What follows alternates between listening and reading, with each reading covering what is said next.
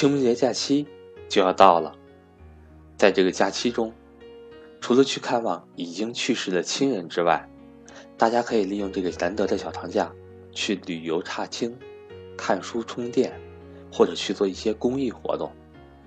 那么在今天，赵正宝老师将要给大家带来的分享是二零一六年基因行业的年报解读。我是格局商学院班主任韩登海，格局商学院三月份报名高级班或 MBA 会员赠送赵正宝老师精选理财类书籍活动，今天是最后一天，欢迎想学习的伙伴找我报名参加。我的手机和微信为幺三八幺零三二六四四二。零一六年的整个基金行业的年报发布了，这个我觉得值得给大家解读解读啊。首先，我们先普及一个概念啊，整个基金行业呢，跟上市公司是一样的，每个季度它才能披露一次它的详细数据。比如说上个季度是赚了多少钱，亏了多少钱，然后呢，单个基金的持仓是什么情况，基金的份额是什么情况，等等等等，都是在每个季度发布一次。就是年初的时候，像现在是二零一七年的三月第一季度，对吧？会发布二零一六年整个基金行业的年报。昨天呢，整个基金行业二零一六年的年报发布了，我们给大家解读解读，我相信大家能收获很多的信息量。第一个，先概括一下各位，二零一六年整个基金行业亏损了多少钱呢？亏损了九百六十九个亿，哇，将近一千个亿啊，就没了，亏了。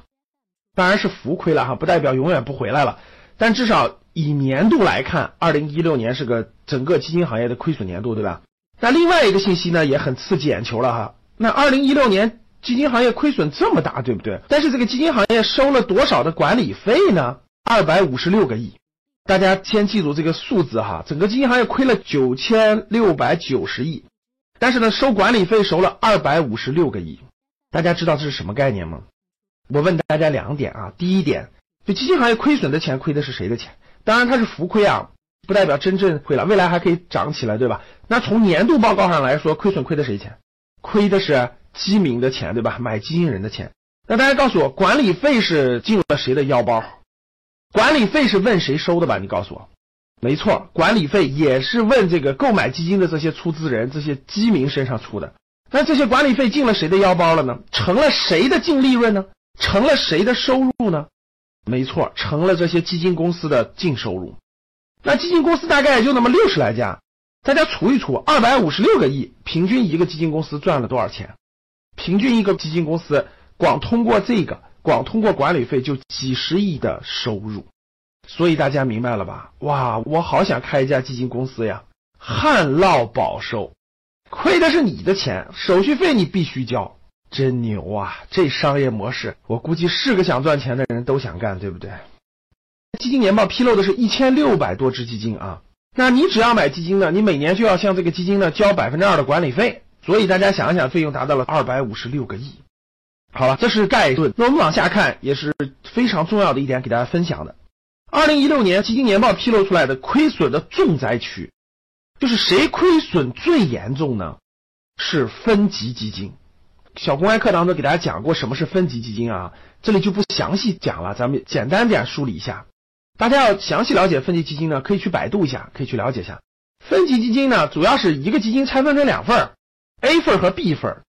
A 份呢，它是以债权的模式把钱借给 B 份，每年收利息百分之五、百分之六。B 呢是拿借的钱去投资股票市场，然后呢定期的再还给。所以大家都明白了，其实分级基金 B 就是一个杠杆基金，就是借别人的钱来投资的。哇，大家应该听了我前两天的课了，对吧？不要借钱投资，那很多学员好，老师为什么不要借钱投资呢？这又是个案例，各位看，分级基金的 B 找 A 借钱，最后什么结果呢？我们看二零一六年分级基金是重灾区啊，这六十四只分级当中，只有九个基金是赚钱的，四十五只都是亏钱的。那亏钱亏了多少呢？亏了二百一十四个亿。大家想想，它只有六十四只，它就亏二百一十四个亿，平均一只亏多少钱？大家想一想，几十个亿。那分级基金刚才我说过了，它就是借钱，它就是一个杠杆基金，所以它越杠杆越借钱就越激进，越激进亏的越多。这也是咱们今天讲基金年报的时候非常非常重要给大家推出的一点。前两天我都说过了，大家不要借钱投资。我在基金这个地方，我还是给大家强调一点：不要碰分级基金，不要碰分级基金。为什么？因为只要借钱，心态就变了，心态一变必出问题。分级基金亏的最厉害的前十名当中有七个是一家公司的，各位大家可想而知这家公司激进到什么地步。所以这里面我引出一句话，我相信我讲明白了。引出一句话，各位分级基金不要碰了，跟前两天给大家讲的不要借钱投资逻辑是一脉相承的，风险巨大，心态发生了变化。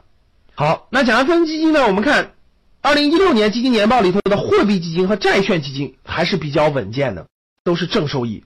有的高，有的低。去年年底，大家知道债券基金还有一个巨大的波动，要不然的话，债券基金收益还是很高的。但债券基金整体上是相对比较平稳的，所以大家一定要知道，基金不单单只有股票型基金，它也有货币基金，像余额宝也有债券型基金。债券基金主要是买一些债券类的产品，它俩的风险相对股票型的要小很多很多。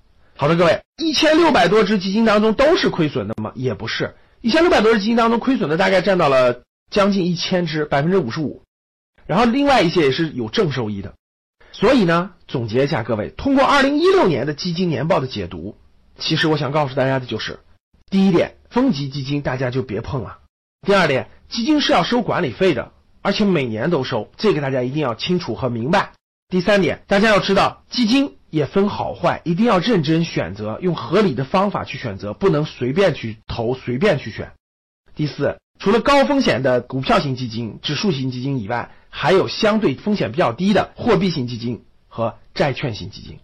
好的，你是否买基金了呢？欢迎跟我们互动。这里做个预告：清明假期，四月一号到四月四号，我们暂停四天，从四月五号开始继续我们的栏目。